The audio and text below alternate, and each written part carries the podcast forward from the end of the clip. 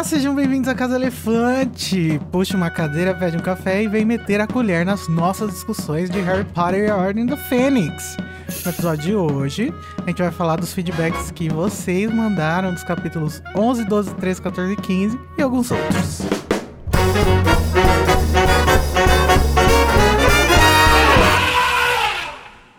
Gente, sempre bom lembrar que a Casa Elefante contém spoilers e conteúdo adulto. Então, cuidado. Eu sou o Igor Moreto e eu estou aqui com a Tami, que ela vai ser a minha fantoche hoje, igual a Ana Maria e o Louro. Prazer, Louro. E, gente, se você estiver ouvindo isso no feed, saiba que esse podcast foi gravado em live no YouTube, no canal do Animagos. Então, se você quiser ver nossas carinhas, é só entrar no link que tá na descrição do episódio para assistir a versão em vídeo. Mas, Otami, me conta um pouquinho da onde que vem esses comentários. Se a pessoa tá assistindo e ela tá falando, ai, ah, da próxima vez quero o meu aí, o que, que ela faz? Ela pode falar com a gente pelas redes sociais. Nós estamos em todas as redes sociais com o nome A Casa Elefante, tudo junto. E você pode mandar esses comentários pelas redes sociais, entrar no grupo do Telegram, que o link é t.me barra o grupo elefante. Pode mandar os comentários lá com é, a hashtag feedback, né? É. Com a hashtag feedback que a gente pega os, os comentários de lá para ler aqui. Além do grupo do Discord e também por e-mail, se você for como os astecas e ainda mandar e-mails, você pode mandar um e-mail para casaelefante.animagos.com. É isso aí, ó. E o e-mail, ele tá às traças, gente. Mandem, mandem e-mails. É... Cordialmente. Na verdade, mandem feedbacks, né? Porque a gente tá recebendo poucos ultimamente. Sim. Não tô gostando. O Ordem da Fênix é chato, mas. né? Vamos fazer um esforço. Ele é longo, mas tem muita coisa a ser dita, gente. Digam pra gente o que vocês estão achando. Sim. Inclusive, então, hoje nós vamos ver o, os, os feedbacks das pessoas que acham que tem o que ser dito. É, antes de tudo, vou falar dos apoiadores, que na última live que nós estávamos pessoalmente, eu não consegui, né? Porque meu computador estava sobrecarregado. Então, vamos lá. Ah, eu, vamos dividir, Tami? Eu falo primeiro a página, você faz, fala a segunda, depois... Né, né? Tá bom. Carla Maurício! Obrigado, Carla. Bruno Fernando Costa, Maiara Reis, Laís Araújo, Gláucia Oliveira, Vitória Cunha, Rodolfo Nascimento, Mariana Daflon, Renata Agueira Bassan, Gustavo Borella, quem mais? Letícia Oliveira, Amanda Justino, Beatriz Turella, Alisson Carneiro, Felipe Sueiro, quase que eu vi errado, Felipe, desculpa, Clarice Quinello, Ariadne Melo, Flávia Pereira Cardoso, Carlos Henrique Moretti, Thaís Santos Amorim. E temos ela, Fabrina Esperandil, Eliake Zanini, Vitor Sacramento, Juliana Cop, ou K-pop também, para quem é íntimo. Para íntimos. A Júlia Capuano, Marcial Faria, Luciana Pitas, Sabrina De Brum, Gisele Oliveira, Mariana Caprioli, Luiz Henrique Silva e Gilberto Soares. É, daí a gente tem também duas no pessoas também. no Patreon, que é o uhum. Eduardo Leão, o Dudu, e o Brenner, Brenner Guerra. É, eu também recebi um Pix hoje. Pera aí que eu tô tentando ver aqui. Oi, Felipe. Ele mandou um oi no chat. Oi, Felipe. Felipe é perfeito. Ó, vou falar o nome que eu recebi do, no Pix. Ele não mandou nenhuma mensagenzinha nem nada. Mas ó, João Lucas da Silva e Almeida. Deus abençoe, João. Lacrou.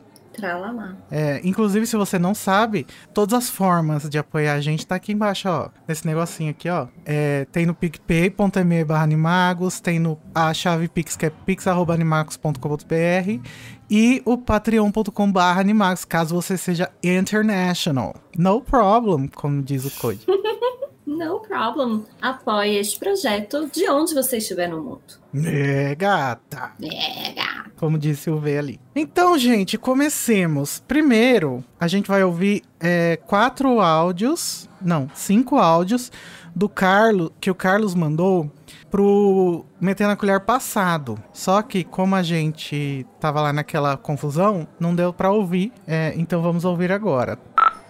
Boa noite, Elefanters! Que episódio especial! Chegar no centésimo episódio, na metade da saga principal. Isso é muito legal. Mais uma vez, parabéns. É, Olha ele aí no feliz chat. de como vocês reagiram ao Quintal Elefante. Foi mais do que merecido é, fazer essa, essa homenagem pra vocês. Ó. É, esse episódio foi muito divertido, de verdade. Eu, eu, eu amei essa coisa das inserções com a, a Lari, na hora do, do episódio, ela fala, solta o jingle, e aí fica tudo meio em silêncio. Eu fiquei tipo, eita, será que eu perdi conexão? Aí aparece uma propaganda maravilhosa de um produto controverso. Eu achei incrível. Parabéns, gente. Tá muito divertido esses episódios. Eu amo inserts, então, assim, tô, tô divertindo horrores. É, eu queria só comentar que eu acho muito engraçado quando vocês falam, usam Cândida pra algo de lavar, algo de limpar. Eu, eu, eu nunca tive é, esse costume de usar essa, esse produto, nem sabia que era um produto. Eu sempre penso na naquele fungo que geralmente é pélvico, então assim, é meio esquisito pensar em usar Cândida pra limpar coisas, mas enfim. É, parabéns pelo episódio, foi muito divertido e que venham mais 100. Yay! Ai, lacrou, Carlos. Lacro, eu quero declarar que comigo aconteceu exatamente o contrário, porque sempre se usou cândida em casa para limpar as coisas, e uma vez uma amiga minha falou, estou com cândida, e eu fiquei, hã? Bebeu? Água sanitária? Como? Enfim. Então, eu não tinha o costume de ouvir essa palavra na minha infância, mas quando eu cresci eu descobri que era a água sanitária. Faz sentido. Gente, vocês ouçam, caso, que, caso alguém não tenha ouvido, o episódio bônus 100, que foram os ouvintes que fizeram. Ficou perfeito, lacraram, nunca erraram. Perfeito, sem defeitos. E o Carlos falou das propagandas, né? Que a gente começou a fazer agora, nessa temporada. O que, que vocês acham, gente? Manda aí. Sim ou não pras propagandas. Porque dá trabalho. Se for não, a gente tira, né? Mais fácil. O próximo é o, o do episódio 101. Gente, eu tô no chão mesmo com esses insetos que vocês estão fazendo. Esse anúncio, a lá ditadura militar, nessa vibe 1964, nessa vibe Medo e Delírio Brasília, podcast maravilhoso, recomendo a todos. É... Só vocês pra me fazer rir com uma coisa dessas. Maravilhoso, parabéns. É, eu queria comentar só sobre a Tonks, que comentaram bastante sobre essa coisa dela ser desastrada e tal.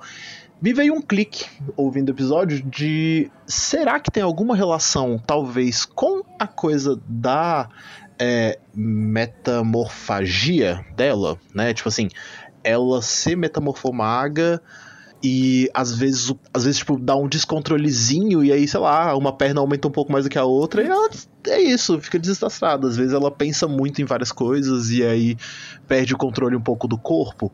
É, Deve ser um inferno, porque tipo, seria ser adolescente o resto da vida. Ou talvez um dia ela melhorasse, se não tivesse acontecido o último livro. Enfim, foi uma delícia ouvir é, vocês. Foi muito divertido ver como o Harry entende do mundo bruxo. E eu queria até parabenizar, porque olha só, é, ele aprendeu alguma coisa em História da Magia nesses quatro anos. Ele reconhece as lutas de classe dos, dos duendes, enfim, achei interessante. É, gato. Parabéns pro menino Harry, menino estudioso. O menino agora quase livre. Esperamos o próximo episódio. Um beijão, parabéns pelo trabalho. Ai, Obrigada. Carlos, obrigado você por ouvir. Sim. E eu acho que a gente comenta um pouco sobre a coisa. é, Eu acho que isso aconteceu durante o episódio. A gente foi falando disso e foi tendo esse insight assim também, assim, que ela podia ser desastrada porque às vezes o corpo dela sai de controle e ela não sabe. Eu direito. tenho a impressão que alguém falou isso no É. Mac, no Metendo na Colher.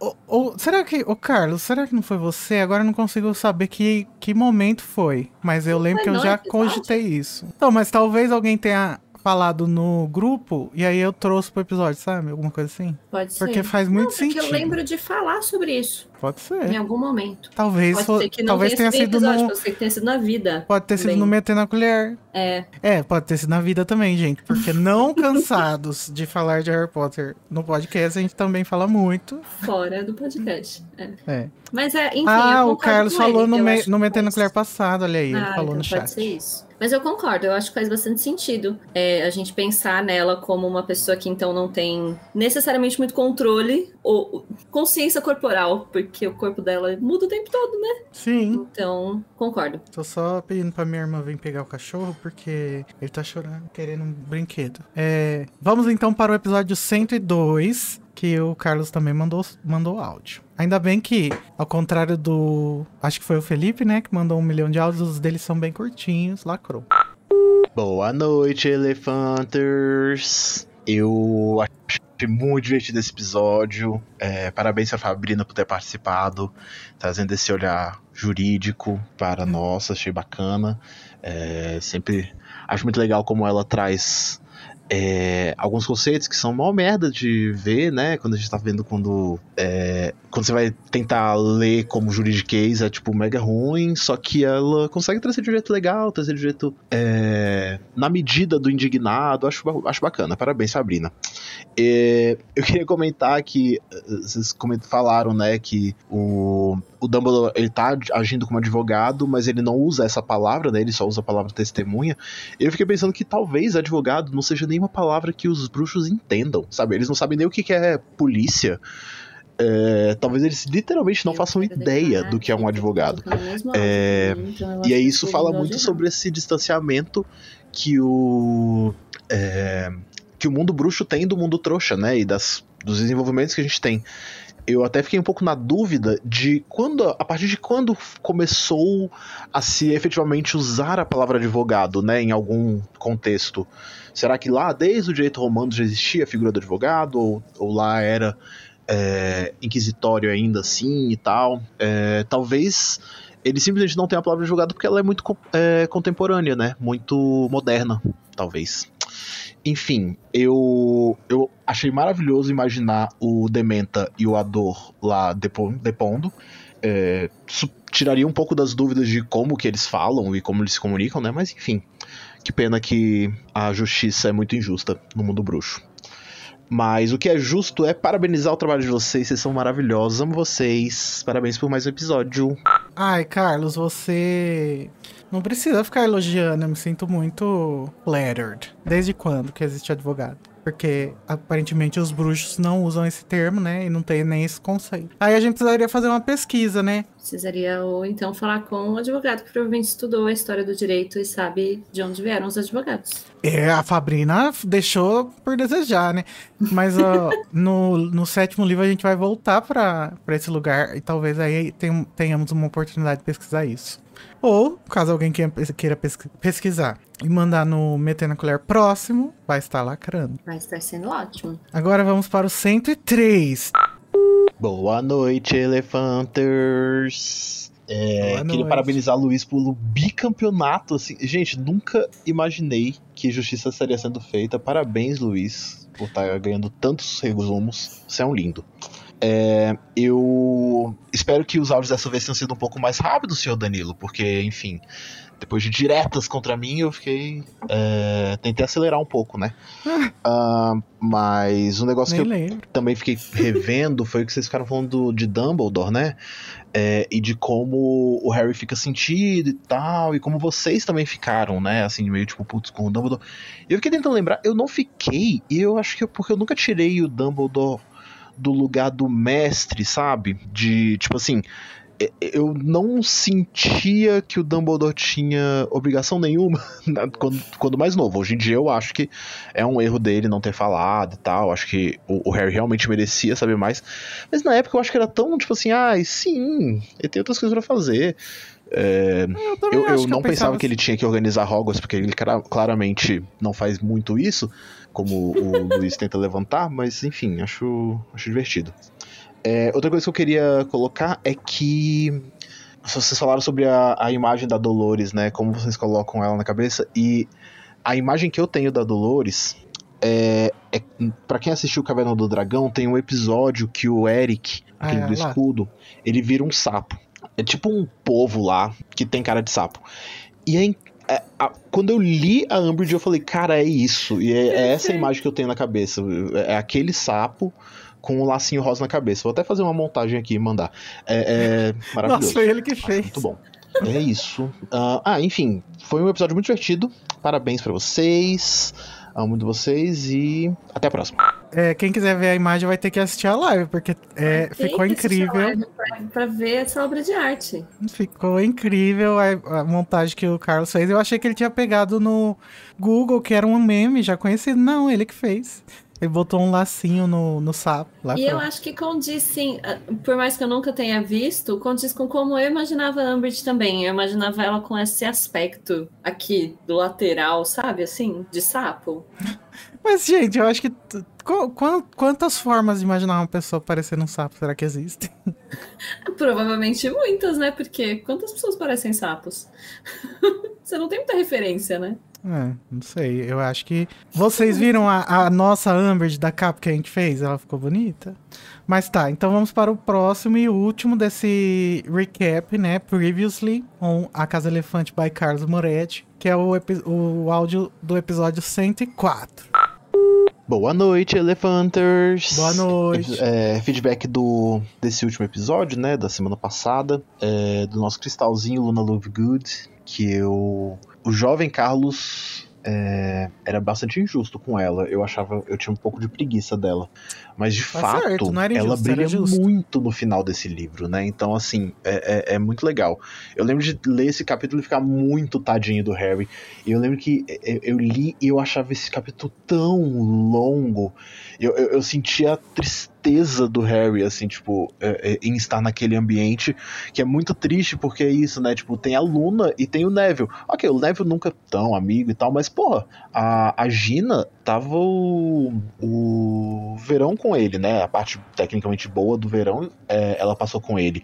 E é uma pessoa que é legal, né? Ele podia ter um pouco mais de mente aberta. Enfim, uhum. é, eu queria agradecer a vocês é, por comentarem da coisa do estúdio que eu nunca tinha percebido. Tipo, que era isso tudo que tinha acontecido. Eu achei muito legal. É, é, e o mood de ficar comentando isso foi, foi, bem divertido. E outra coisa que eu queria comentar é que vocês comentam né, que o, os carros do Arthur foram cancelados. É, eu queria dizer que o movimento para essas coisas acontecerem começou o quê? Na Casa Elefante, que ficava dizendo que ele era corrupto, o pobre senhor Weasley, canceladíssimo na internet por causa da Casa Elefante. Enfim. É, apesar disso, vocês são perfeitos e maravilhosos. Nunca erraram, até quando falaram isso. Amo vocês, parabéns pelo trabalho. O Carlos, ele é tipo a polícia do fandom. ele, ele sempre descobre que algum outro, alguma outra parte do fandom tá fazendo as mesmas discussões que a gente, sem nos creditar. Todos errados. Ou será que a gente tá seguindo uma tendência? Não dá pra saber. Gente, às vezes tá sendo influenciado também pela, pelas massas. É. Mas ele disse que é só depois que a gente fala que aparece as coisas. Ou então a gente tá criando tendências. É, é isso aí, mas aí. É. E, e, o dinheiro, cadê? Como que monetiza a criação Como de tendências? Como que monetiza tendências? É. Não sei. Então, mas gente, vamos lá. Uma coisa que ele falou que agora eu esqueci que era do começo do áudio. Ah, não, da Luna no geral, que ele falou que não era muito fã. Eu, eu, eu da Luna, eu não sei se eu sou fã ou hater. Eu tenho sempre uma coisa assim, às vezes eu fico, Luna, meu Deus, perfeito, maravilhosa. Às vezes eu acho ela muito overrated, então eu sou meio isentona de Luna. Eu acho ela overrated. Eu eu odeio. Eu não odeio, mas eu não acho que ela seja tudo Não odeio, isso. então, mas tem dias que eu tô, ai meu Deus, mas ela é perfeita, como alguém pode odiar? E de repente eu tô mais, sabe? Então, vou ficar aqui. Cada dia, acho que eu vou também seguir tendência. Se eu estiver falando com alguém que gosta dela, eu vou amar. Se eu estiver falando com alguém que não, eu não vou amar. Vou ficar em cima do muro. Véi, sim, todas as questões de tradução e tal, eu sempre fico chocado. O Felipe falou. Do que que ele tá falando? Tradução? É. Não sei. Ué, será que ele tá vendo atrasado? Bom, gente, então vamos para os episódios do desse Metendo a Colher de Fato, né? Começando pelo capítulo 11 de Ordem da Fênix, a nova canção de Chapéu Seletor, o episódio 105. E antes da gente ler os comentários, uma novidade aqui desse Metendo Colher pra gente não ficar muito perdido, é ler o resumo. Você pode ler pra gente, Tami? Claro. O que aconteceu nesse capítulo? Pra gente lembrar o que aconteceu. Então, no capítulo 11, Todos chegam a Hogwarts e presenciam a nova canção do Chapéu Seletor, que dá mais informações sobre a fundação da escola e uma mensagem de união. Oh. A seleção é feita, todos comem e Umbridge começa o seu discurso. Não. Não, Dumbledore começa o seu discurso e é interrompido por Umbridge. Eu já antecipei fatos já na minha é. mente. Dolores Umbridge, vocês veem que mesmo com o discurso lido, eu já eu me enrolo, né? Imagina quando eu tenho que fazer sozinho. Dolores Umbridge faz um discurso cheio de fascismo velado. contra o que ela chama de progresso sem propósito e valorizando a tradição. Hermione capta a mensagem e explica a Harry e Rony. Mais tarde, no dormitório, Simas e Harry brigam por causa das notícias falsas do profeta Diário. É, vamos jogar, chamar pelo nome, é fake news, notícias falsas. Fake news. Esse Hoje em dia tem nome. é É, muito- anacronismo chamar de fake news. Fica aí Anacronismo. o questionamento. Bom, eu gosto muito desse episódio porque foi a primeira vez que a gente teve muitas informações interessantíssimas sobre a fundação, né? Eu não lembrava que era tão tarde assim na saga que a gente descobria a história dos. A gente sabe, a gente descobre um pouco em câmara, né? Mas aqui eh, parece que o, o chapéu dá mais detalhes, assim, sobre a men- mentalidade deles e tal. E foi aí que a gente descobriu que todos devem ser cancelados, menos a Lufa-Lufa, né? Sim. Mas. Eu, eu, é, eu confesso que é uma das partes que eu costumo pular, que é a- a- as únicas coisas que eu pulo quando eu tô relendo são as, as músicas do Chapéu e a É. história do Grop. então, esse daí eu lembro de pular e depois era importante, eu tive que voltar e ler, sabe? aham. Porque quando ele falou e tinha o nome do capítulo da canção do Chapéu Seletor e era importante e tal, eu falei, ah, droga, pra entender o resto eu vou ter que ler. E aí, de fato, tem mais acesso à história e tal. É bem legal. Então vamos ver o que a Aline Rocha achou. Ela disse: Olá, meu povo. O cuscuz tá. Não, eu não isso. Meus comentários são bem aleatórios e sem ligação no assunto, então dividi em três tópicos. Primeiro, os fundadores. O Igor disse: Vocês querem mesmo uma série dos fundadores com esse monte de gente escrota? É, a gente não. Eu fui infeliz nessa coisa que eu falei mesmo. Desculpa. Ela disse: Sim, se o que eu quero é ver a treta bem nível Game of Thrones. Quero série medieval com Rei Arthur trouxa, Mer Merlin na Sonserina e assassinato da Helena e tudo mais. Eu queria muito a história da Helena toda. Só não peça um romance entre Salazar e Godric pra não ficar repetitivo. Como assim repetitivo? Por causa do Dumbledore e o Grindelwald. Ah, tá. Poderia ter entre a Helga e a. É, mas como assim repetitivo, gente? Vocês ficam vendo um monte de filme de hétero aí e não fica repetitivo. Ah, achei homofóbico. Não, brincadeira. Segundo, Umbridge. Nunca tinha analisado o ódio dela pelo fandom pelo viés misógino. Sempre me incomodou a descrição dela envolvendo coisas rosas, gatinhos, etc. Porque eu mesma adoro coisas socialmente consideradas femininas e gatinhos. E me fazia me sentir mal que uma pessoa assim pudesse ter os mesmos gostos. Hahaha. É uma coisa nada a ver, mas que me causa uma sensação estranha, não sei explicar. Além disso, meu ódio por ela é mais por conta de que quando eu lia quando criança, eu ficava agoniada com toda a injustiça. A leitura me dava muita raiva e eu não gostava dessa sensação. Enfim, muitos pensamentos sem nexo nesse sentido. Vou levar pra terapia. Não, Sobre mas é, eu acho isso. que é interessante pensar aqui. Vamos comentando, já que ela falou que são assuntos diferentes, a gente comenta cada ponto que ela falou, porque eu acho que é um pouco proposital isso, sabe? Eu não lembro se a gente entrou nessa coisa da feminilidade muito, mas é proposital que ela seja tão feminina, né? Uma, É, uma figura tão asquerosa e tão relacionada ao feminino que tem que ser aquela coisa, ai, a mulher tem a natureza dócil, Uhum. sabe? Então, eu acho que o estranhamento que você descreve tem a ver com o estranhamento que talvez tenha sido proposital de causar, sabe?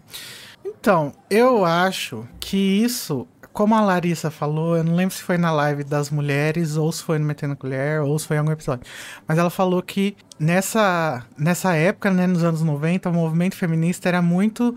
tinha muito como pauta esse negócio de, de Ser negar. Menino, é. É, negar a feminilidade, como se a feminilidade fosse uma coisa negativa. Então, talvez seja, seja transmitido pela Rowling através dessa feminilização exacerbada de, de vários personagens, não é só da Umbridge. Por exemplo, o Lockhart é um, um homem feminino, e ele é louco, e ele é, é- Ele é. Como fala mesmo? Charlatão? Não. Ele gosta muito dos looks dele, né? Vaidoso. Isso, vai do. O, isso são características que pode estar relacionada a essa forma como o movimento feminista estava tentando se desvencilhar, né? Dessas coisas tipo, ai, uma mulher feminina. Ah, eu, eu não. Eu sou eu mesma. Lacrei, gótica. É, E hoje em dia- mais disso, mas eu só queria comentar porque ela falou que causava uma sensação estranha, e eu acho que essa sensação estranha é proposital. E, É. e É que causa uma sensação estranha, porque hoje em dia a gente não pensa mais assim, né? também, Tipo, é. não, tá, tá tudo bem você querer, você gostar de rosa e gatos. É, e a tentativa é justamente ten- é, de desvincular certos comportamentos estereotípicos a gênero, né? Então, É. rosa é uma cor, e não tá relacionado a gênero nenhum. Apesar de que tá, né? Infelizmente. Tá, mas vamos, vamos, vamos construir, galera, mulheres! Revolução. Vamos lá! E aí o terceiro ponto da Aline é o patrono dela. Gente, o que é o Dumbledore parando o discurso pra olhar pra Amber de sentar para ouvir todo o trabalho, todo trabalhado no deboche? Eu amo esse homem. Gente, é isso. Eu acho que os nossos ouvintes, eles são sensatos ou então a gente expulsou todo mundo que odeia o Dumbledore, porque é isso, todo mundo ama o homem e tá certíssimo. ninguém ama, ninguém odeia o Dumbledore, isso é mentira, é fake news. É coisa do TikTok. É uma construção que é fake, tá errado. Ela terminou com: Espero que não tenha sido um comentário muito confuso. Adoro vocês. Não, Arrasou. foi normal. É, Beleza. Vou ver o, o chat aqui que o Carlos falou. Nossa, lacraram com a leitura dos resumos dos capítulos. É uma ótima ideia. Obrigado, Carlos. É bom, né? O, Fel- o Felipe, do negócio da tradução lá, ele falou que se confundiu. Esquece. Apaga. Ok. Lufa Lufa Rainha. Felipe falou que pula as canção também. Eu só pulo essa canção especificamente, justamente essa que precisa ler. É porque é bem grandona essa. É aquela grande, verdade. O Felipe falou que também quer a série dos fundadores. O Carlos amou Olha, o romance é aceito. Se lésbico. tiver série de fundadores, eu aceito. Se tiver série dos marotos, eu aceito. Se tiver série de, de animais fantásticos em série, eu aceito. Se tiver. que mais pode ter? Dá mais ideias. Continuar Animais Fantásticos. É, eu já, já falei também. Ah, Se tiver. Não, só Cursed Child. Cursed Child eu não aceito. aceita. Não. Se tiver uma, re, uma, uma reescrita pra virar filme, assim, tipo, botar. Porque tem coisas que. Ai, gente, olha aí, nós vamos entrar nessa seara. Deixa pra lá. Só, só tô dizendo que quase tudo eu aceito. Tô aqui no 99%, eu já mudei um pouco de ideia do 100%. Mas manda tudo que é nós. O Carlos disse que a Fleur também é toda feminina, né? É, ela também. É E que a se Gina? a gente fala bastante disso. Se relaciona a feminilidade com superficialidade, né? É. Então a E Fleur, vai- eu acho que ela vai mais pra uma coisa de ser vaidosa superficial. É. Assim. E, por exemplo, olha só as heroínas da J.K. A Hermione é feia, a Gina é esportista, pegadora. Ela é to- as, as, as mulheres top para a J.K. Rowling são as mulheres que se afastam do que é esperado das mulheres, né? Sim. Bom, enfim. O próximo, então, é do Vitinho. Man... Qual que, que ele falou, Tani? Ele falou oi, gente, com muitos ois. É, o, Vi- é o, o, o Vitinho, que é cotado. E agora me deu branco, eu esqueci o sobrenome dele. É o, É é o Vitor. Sacramento. É, o Vitinho, É, porque eu só Ele- chamo ele de Vitinho. Não sei. Bom, nunca mais eu apareci no Metendo a Colher, mas estou de volta. Lacrou. Sobre as escolhas dos fundadores de Hogwarts para seus alunos, Tammy falou que a escolha pela inteligência era meritocrática e eu discordo um pouco. Hum. Hum. Porque, pelo que eu sei, desde lá a escolha era feita pelo chapéu seletor.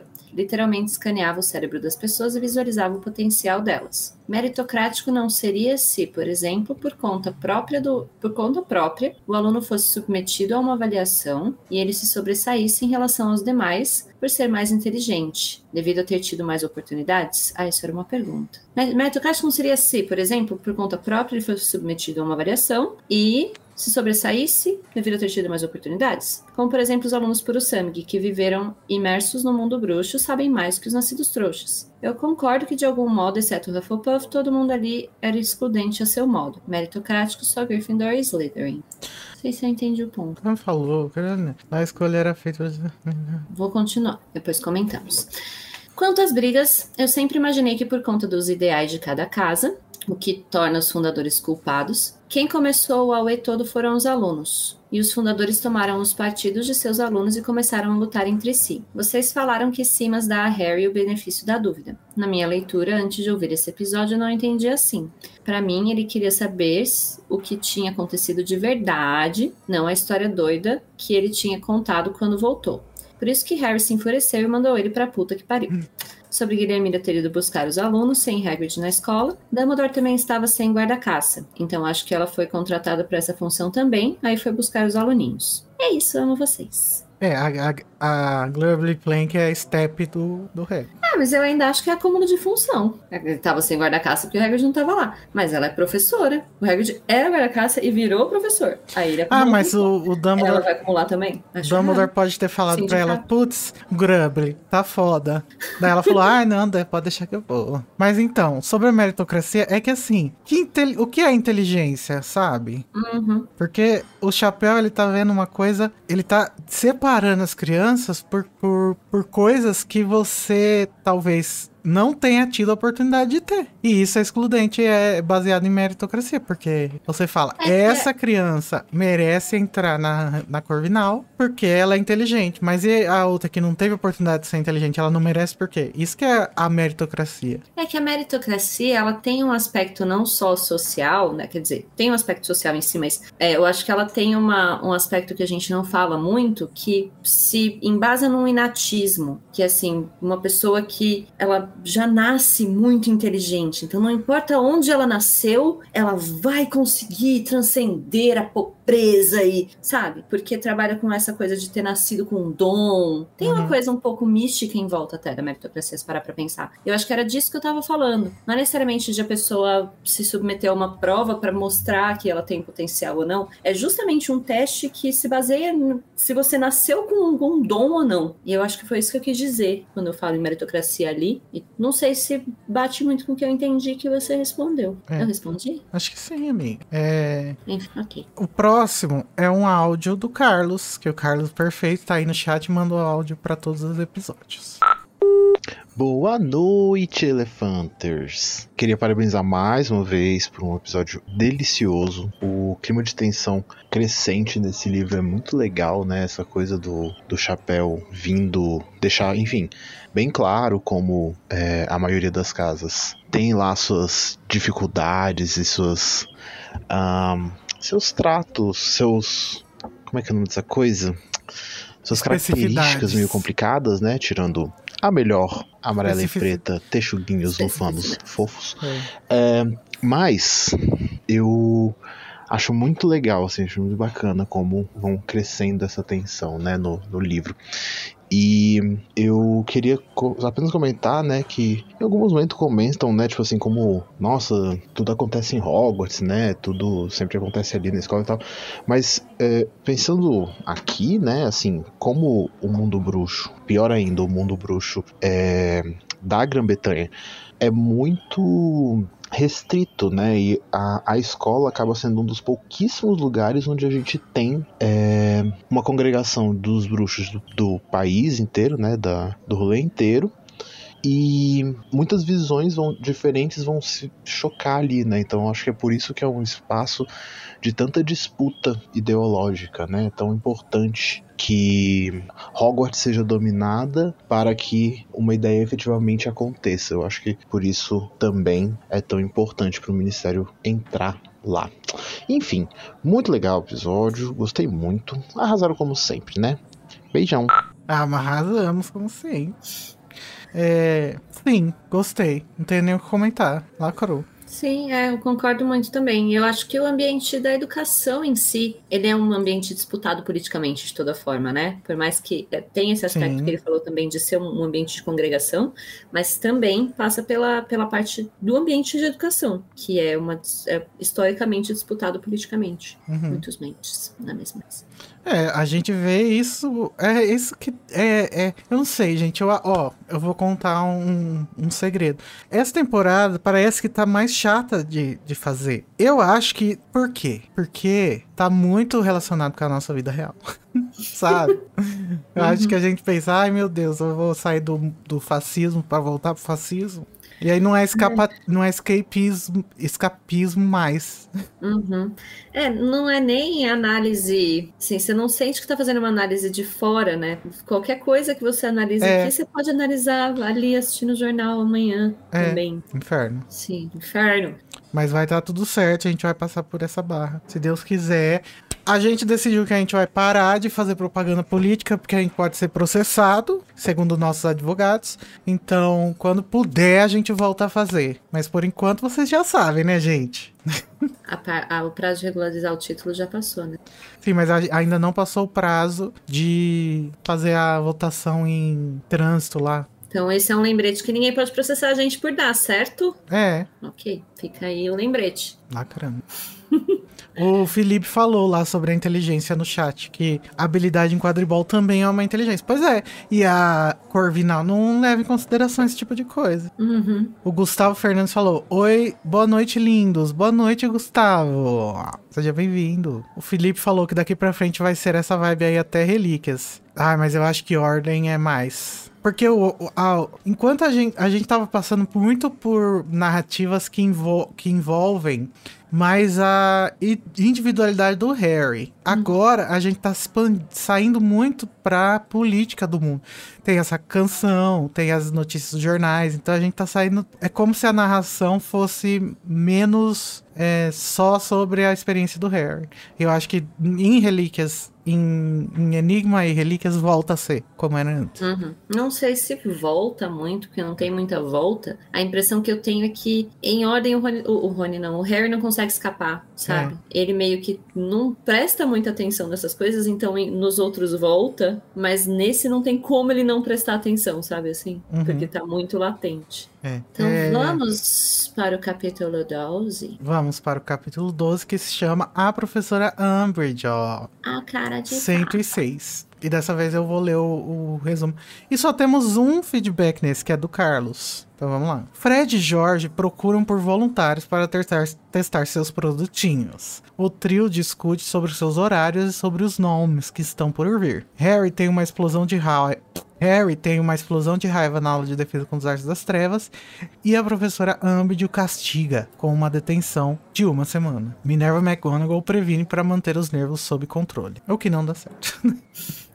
E falha miseravelmente. É. Então vamos lá para o áudio do episódio 106 do Carlinhos.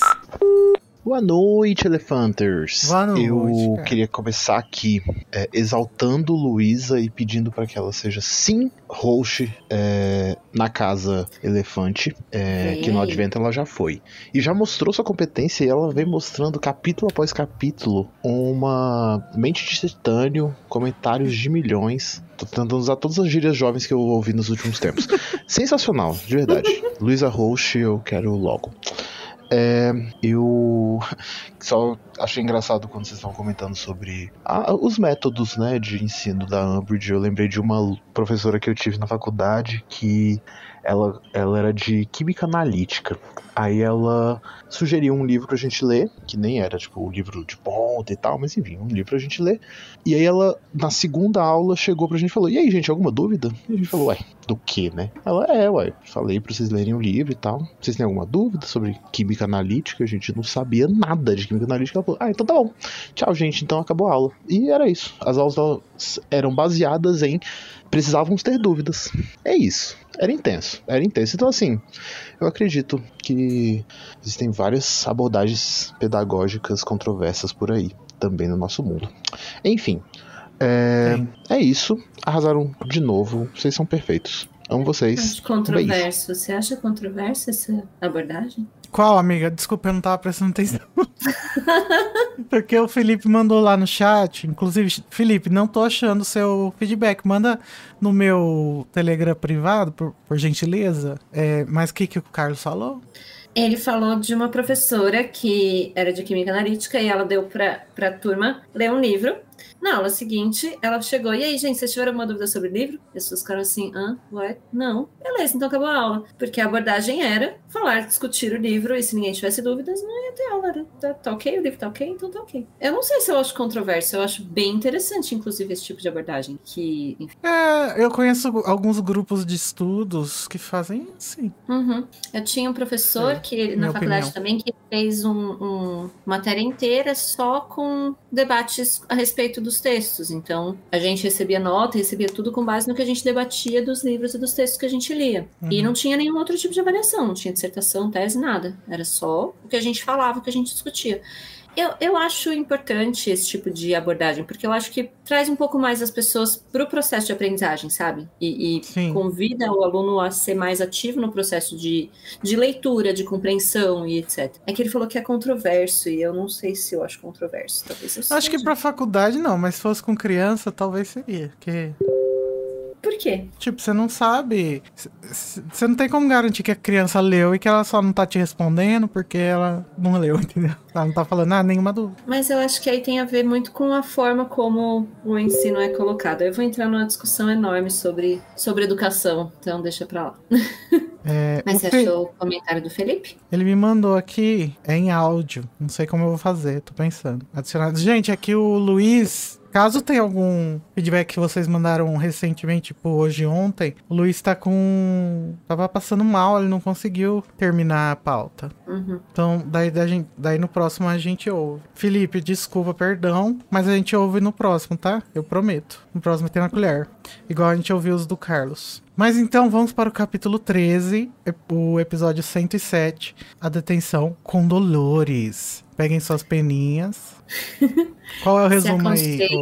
Que o cancelamento de Harry continua e Hermione está indignada que Dumbledore tenha deixado Umbridge ensinar. Ela repreende os gêmeos Weasley, que continuam testando seus produtos nos alunos, e esconde roupas para enganar os elfos domésticos, o que causa um atrito com Rony. Além de diversas aulas e deveres, Harry tem que encarar sua detenção com Umbridge. A professora o obriga a usar uma pena mágica que, descreve, que, que escreve com seu sangue, deixando um machucado na sua mão. Rony é escolhido como goleiro do time da Grifinória e Hagrid continua sumindo. E continua até hoje, né? Ele ainda não voltou na nossa releitura. O primeiro comentário é do Vitinho, Vitor Sacramento lacrou. Ele disse: Oi, gente! Como Gugu. Ele sempre homenageia. E ele diz: Primeiramente, vocês são lindos, maravilhosos, cheirosos, perfeitos, nunca erraram. E se erraram, foram tentando acertar, assim como Hermione. É verdade? Eu nunca nem errei tentando acertar? Eu sou perfeito. Dados os biscoitos. É. Dados os biscoitos que Carol pediu e tudo que ela pede eu faço, porque fã tenho considerações.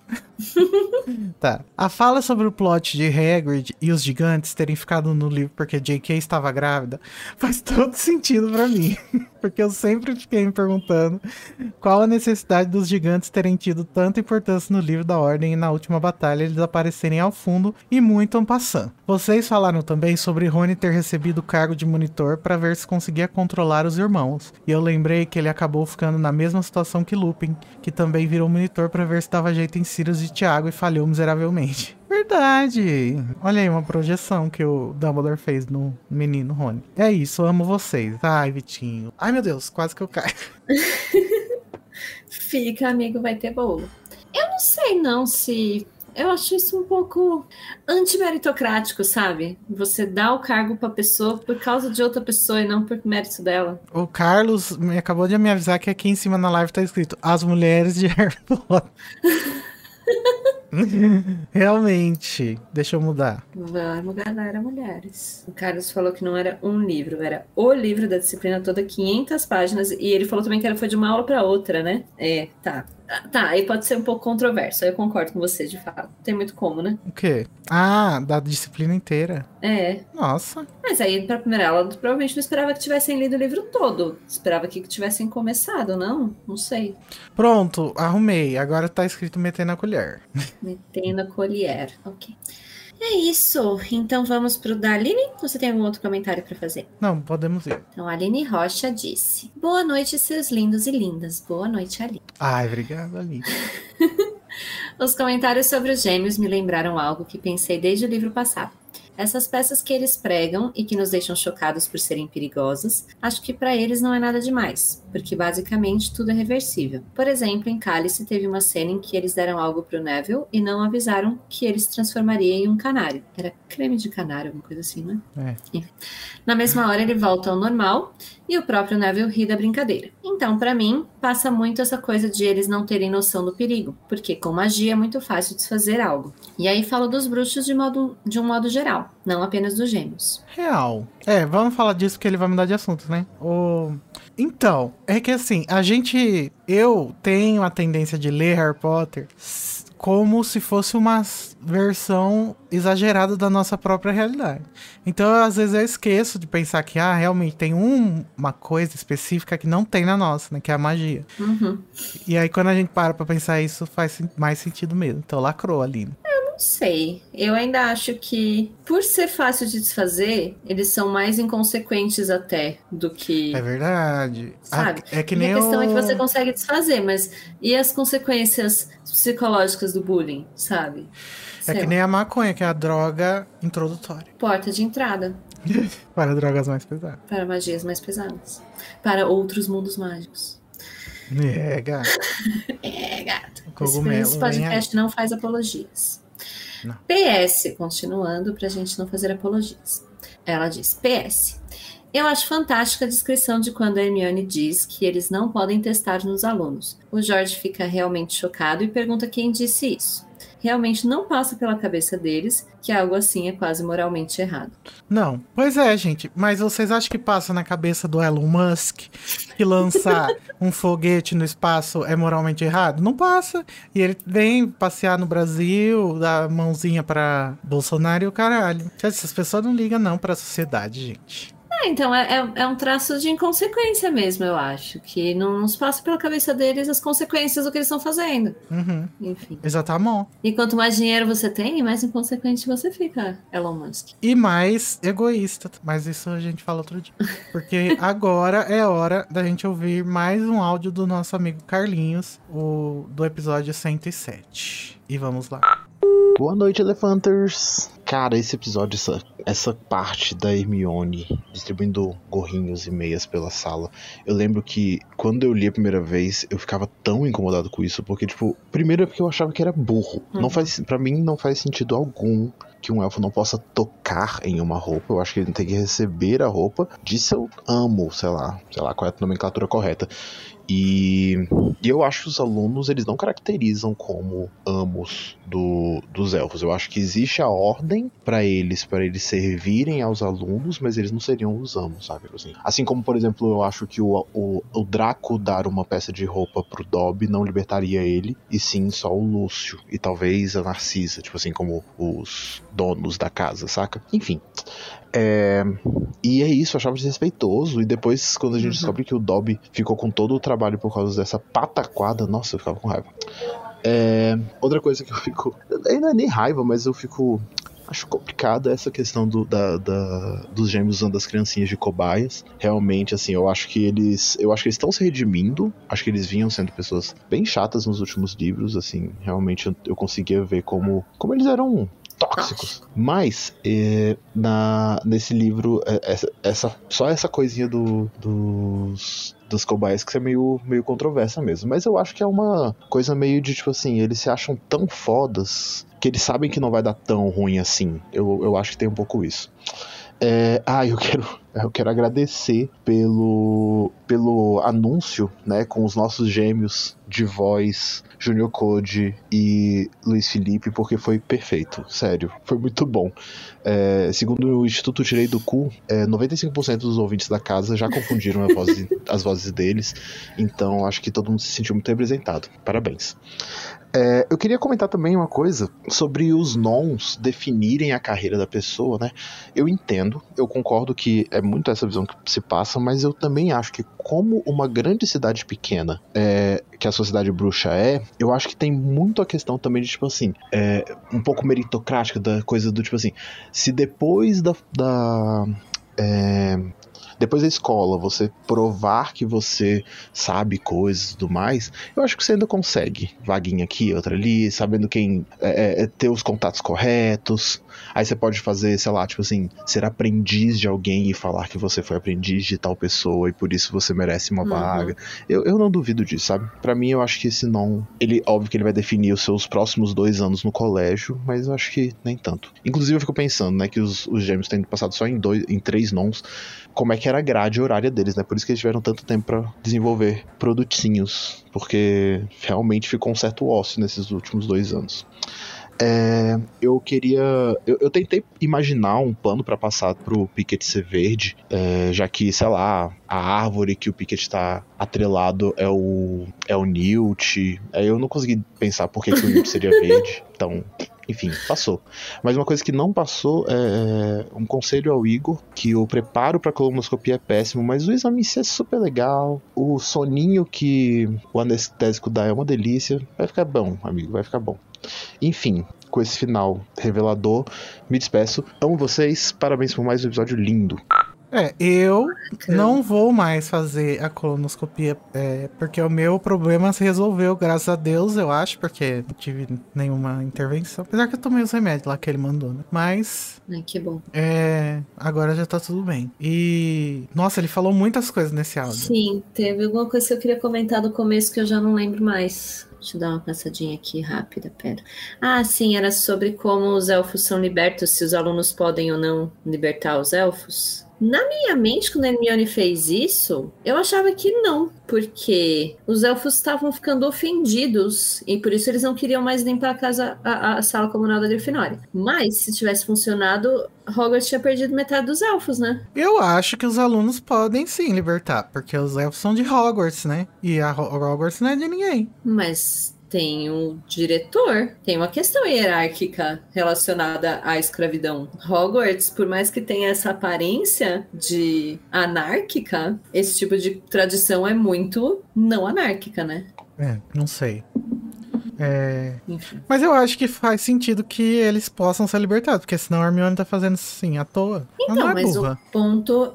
Não, Hermione não é burra, mas o ponto é que pode ser que não tenha dado certo, porque nessa, só de ir lá limpar, eles, eh, tipo, 10 elfos foram libertos e ficaram sem emprego. Sem, sem escravidão, claro. Não me cancelem, sociedade. Não, tá certo.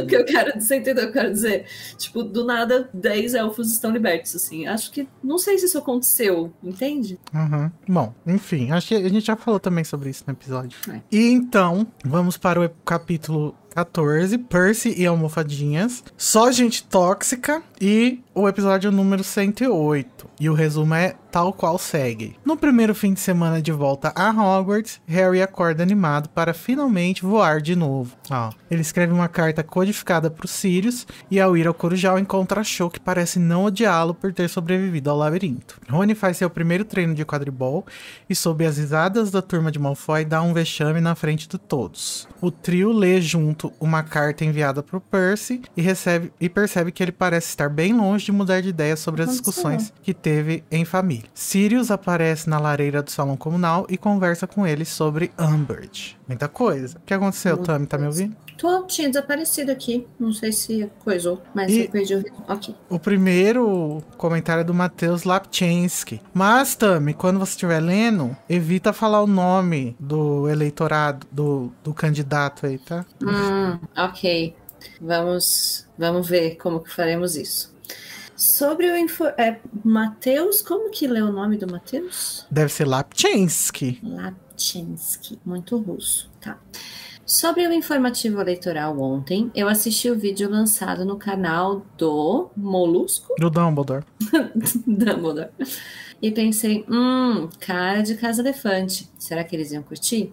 Fiquei tímido em compartilhar aqui, e aí quando eu vou ouvir o app agora, se não for para votar no Dumbledore, nem vota. Então segue o vídeo, bom demais.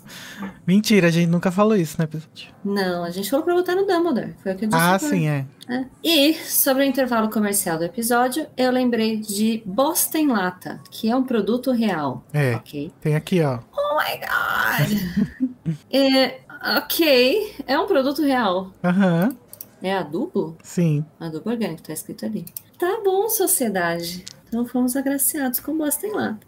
Mas agora, sobre o episódio mesmo, eu tentei fazer uma releitura pegando mais leve com a show também, e eu consegui fazer isso. É realmente muito complexo entender o que ela está passando ali, e só o Harry poderia passar junto com ela por isso. É, gatinha. É, a gente tá se esforçando para ter um pouco mais de caridade e empadinha com a Cho Chang. Ah, isso eu, eu tenho, eu tento ter, tanto com a Umbridge quanto com a Cho, uma leitura menos misógina. Porque eu acho que a, a, o rancinho que eu sei que eu tenho é um pouco de misoginia introjetada. É. Então, toda Tem um vez que eu leio, eu tento fazer assim, um, tá, calma, você não precisa odiar ela só porque ela tem sentimentos, isso é coisa de mulherzinha, sabe? Acontece e tal. Mas nós vamos chegar no episódio que eles vão lá tomar chá e ela realmente é chata lá. Mas ela não merece todo o hate por causa daquilo. Então a gente vai falar mais sobre. E agora temos mais um áudio do Carlinhos sobre esse episódio. Boa noite, Elefanters. Mais um episódio muito divertido. É, eu adorei vocês falando sobre a show. Eu achei engraçado porque eu, eu, eu também não tinha. Nunca tive ranço da show. Eu sempre achei ela de boa. Eu acho que assim. Eu acho que um, um movimento muito grande de ranço da show vem dos filmes também, onde ela era dedo duro. Por mais que Ah, é entende-se que ela estava sob efeito de veritaserum, ela. Ela fica, fica muito Faz feio, sentido, né? é. assim. É, mas eu acho ela super de boa, eu acho legal. É, eu acho engraçado que vocês falaram de, tipo assim, no, no crescente do relacionamento deles, mas que no fim das contas, o fim do relacionamento deles é, tipo assim, é muito. O, o fim não, né? O clímax do relacionamento deles é, tipo, o primeiro beijo deles, porque eu, agora nessa releitura eu vou, vamos, vou rever, mas assim, eu não recordo de ter algo tão legal no relacionamento deles, assim, tipo, eu acho que o mais legal do relacionamento deles é no filme a conversa que o Harry tem com eles, explicando do beijo. Eu acho maravilhosa, maravilhosa aquela cena meio tosca, mas eu gosto causa dela. daquela cena do Enfim, livro. realmente Yates não errou no, Acho em Ordem da Fênix.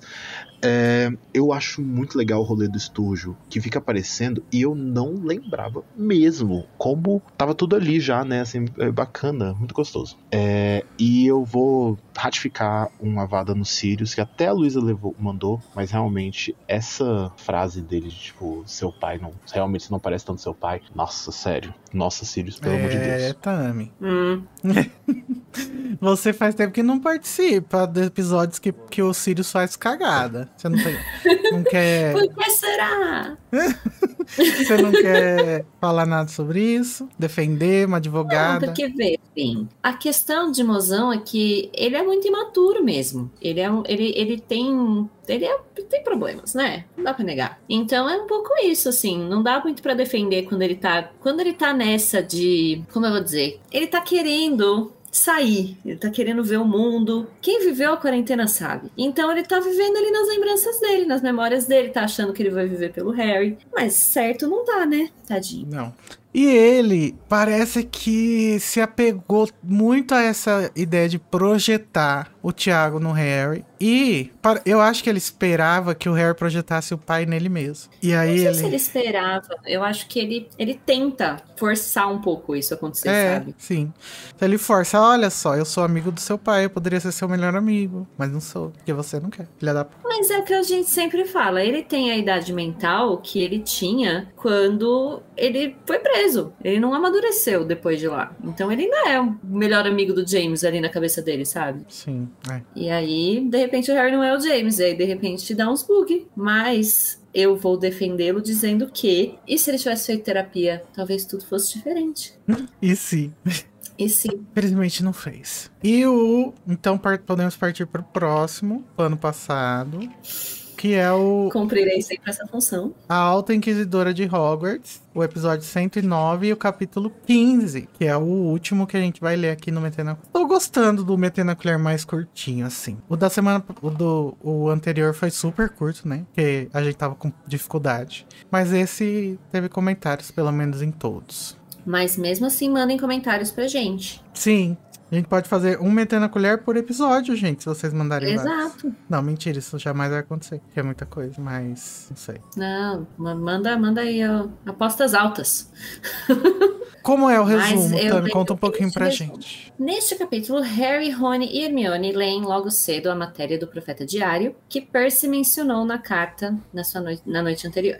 E descobrem que a professora Dolores Umbridge foi nomeada Alta Inquisidora de Hogwarts, posição pela qual ela eh, vai inspecionar a escola e principalmente as aulas de seus colegas. Hum. Entre conversas sobre nomes, os alunos presenciam inspeções das aulas de adivinhação, transfiguração e trato das criaturas mágicas. À noite, depois de mais uma detenção com Umbridge, Harry conversa com Rony e Hermione sobre um possível plano de ação contra o professor. E nasce a revolução. É, gatinha. O primeiro comentário e único, quer dizer, tem uns em áudio também, né? É do Vitor Campos. Ele disse: Hogwarts realmente estava precisando de alguém para avaliar as aulas. Al- alguém. Mas que alguém, não é mesmo? É, complicated. Pena que a Amber é doida.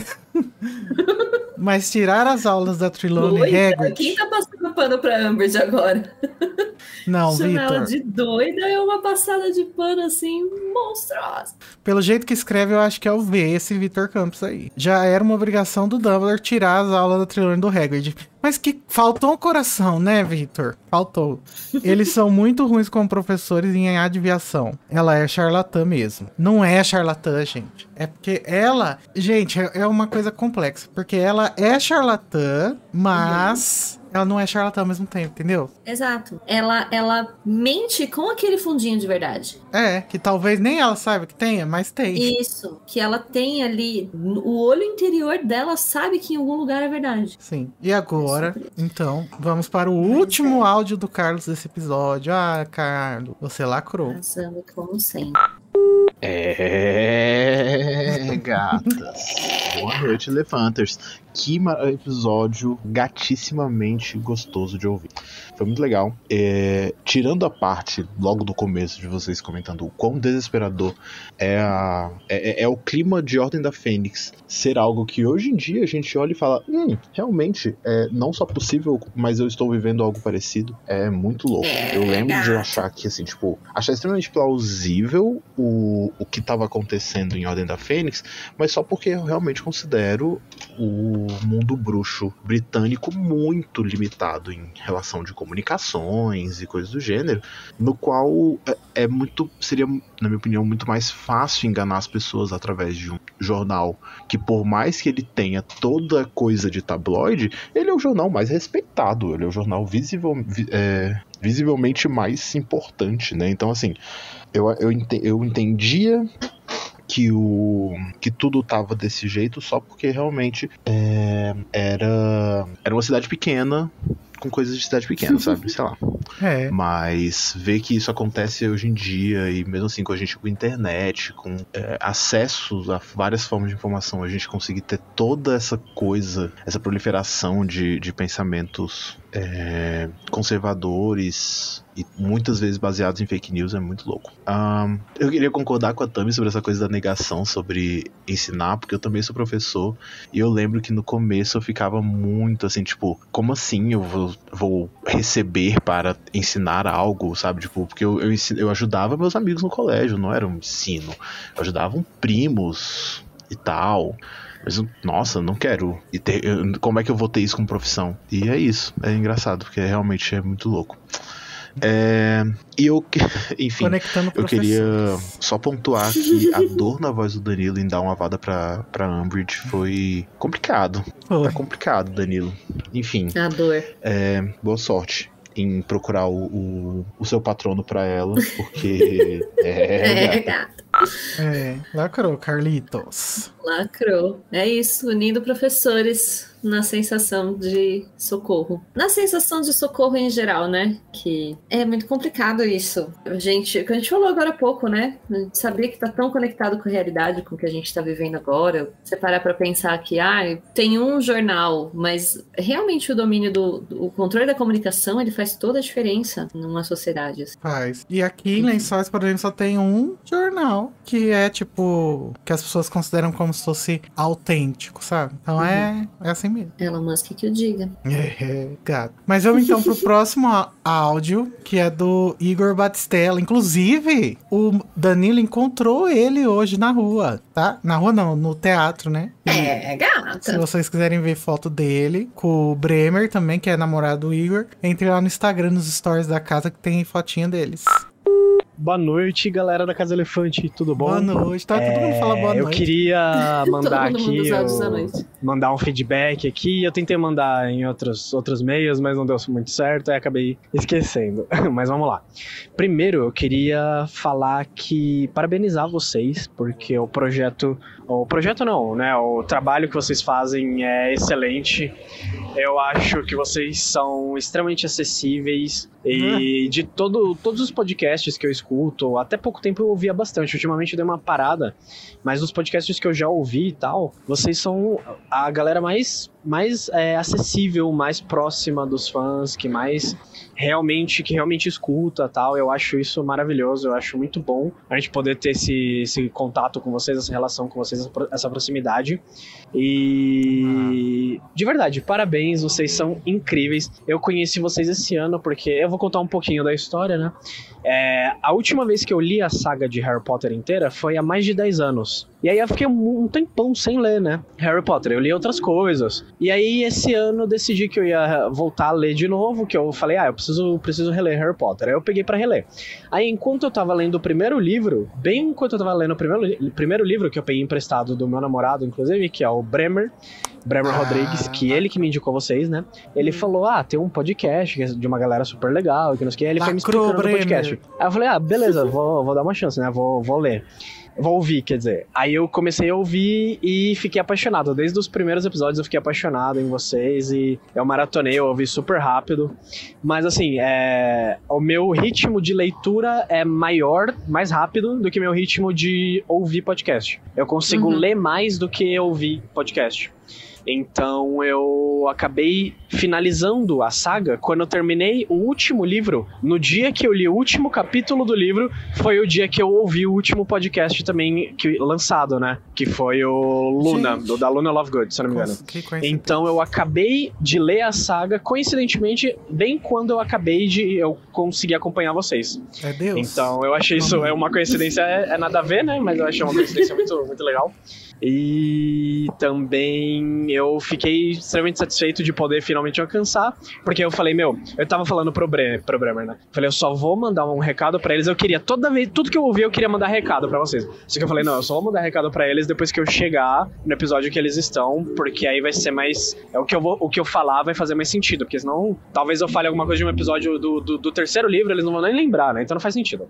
Então por isso que eu entrei no grupo só depois que eu já tinha alcançado e tô mandando recado agora. Mas infelizmente eu acabei atrasando, demorando pra mandar, então o último episódio que eu ouvi foi o da Alta Inquisidora. Então eu vou mandar um vou dar o meu feedback referente a esse episódio. Eu achei o episódio Ok. sensacional. Eu tava mega ansioso pra ouvir vocês falando da briga da McGonagall com a Dolores.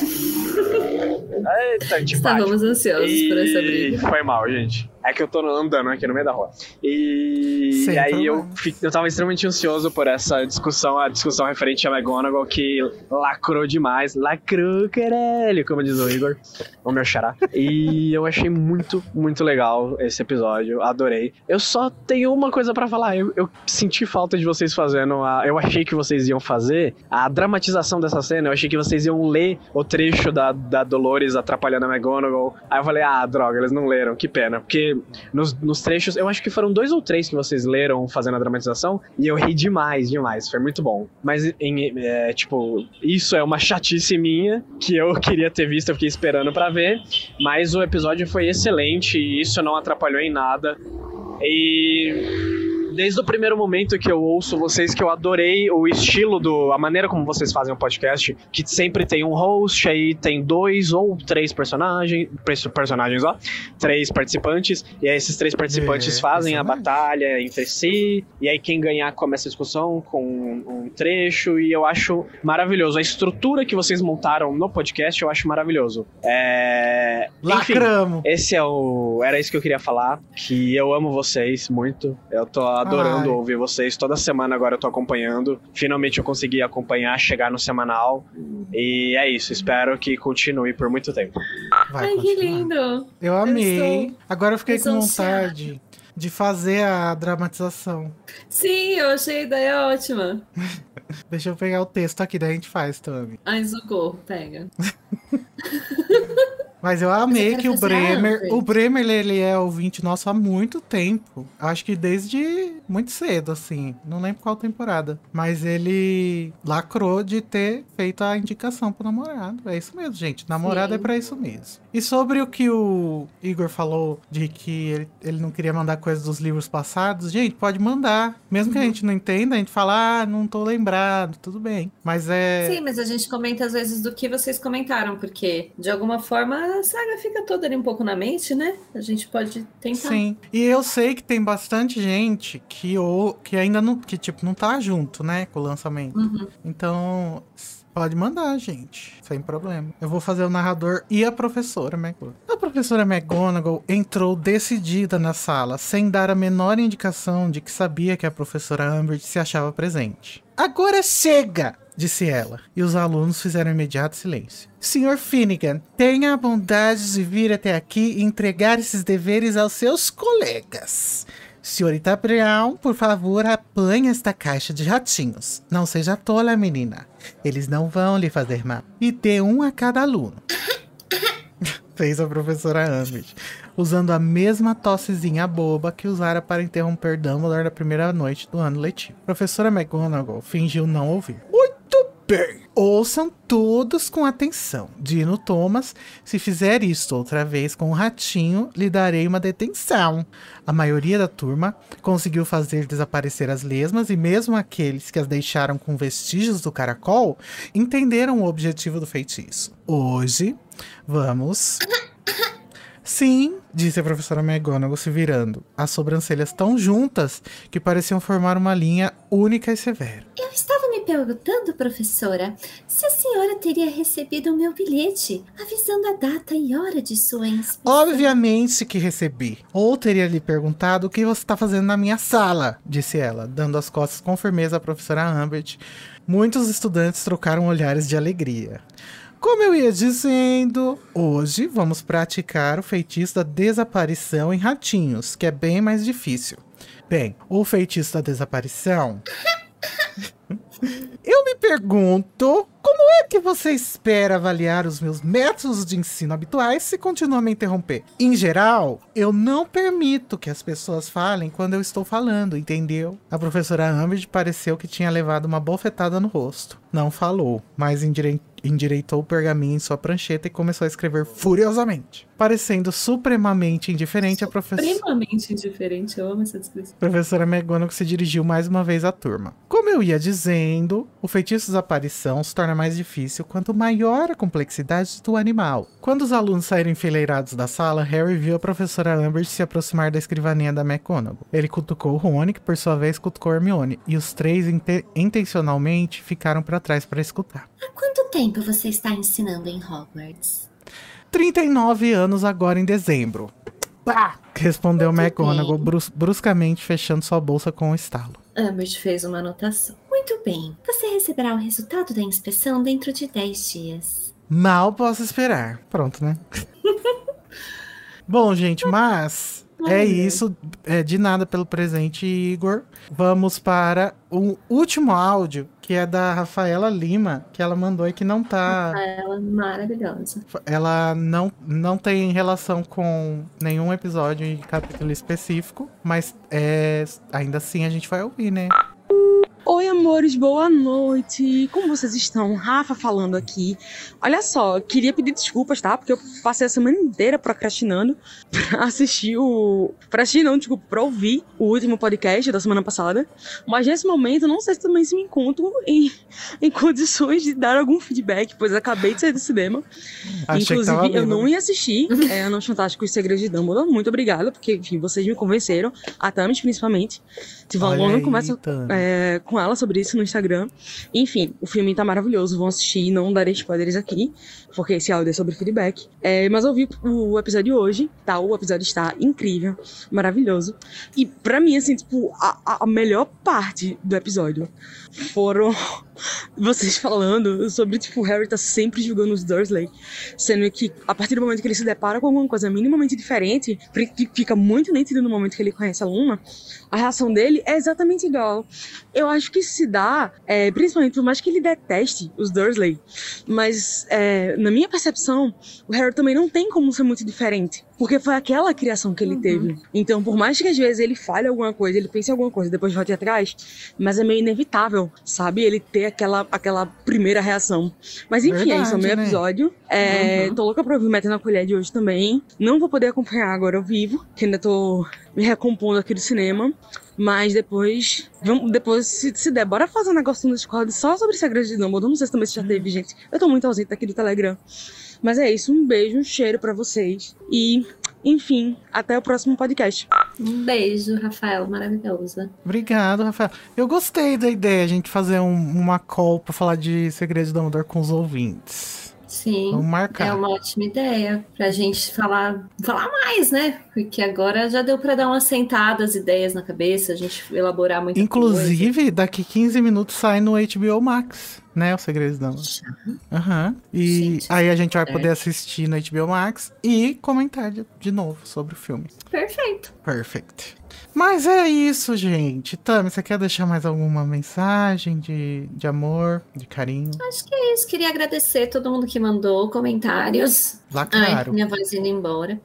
É, todo mundo que mandou comentários. Mandem mais, gente. A gente vai sempre ler aqui. E é sempre muito legal saber o que, que o pessoal está contribuindo com as discussões. E eu acho que é isso. Você tem mais alguma coisa para dizer? Não. Eu também gostaria de agradecer todo mundo. Se você tá assistindo aí e quer mandar feedback, você já sabe. Tá todos os links aí na descrição.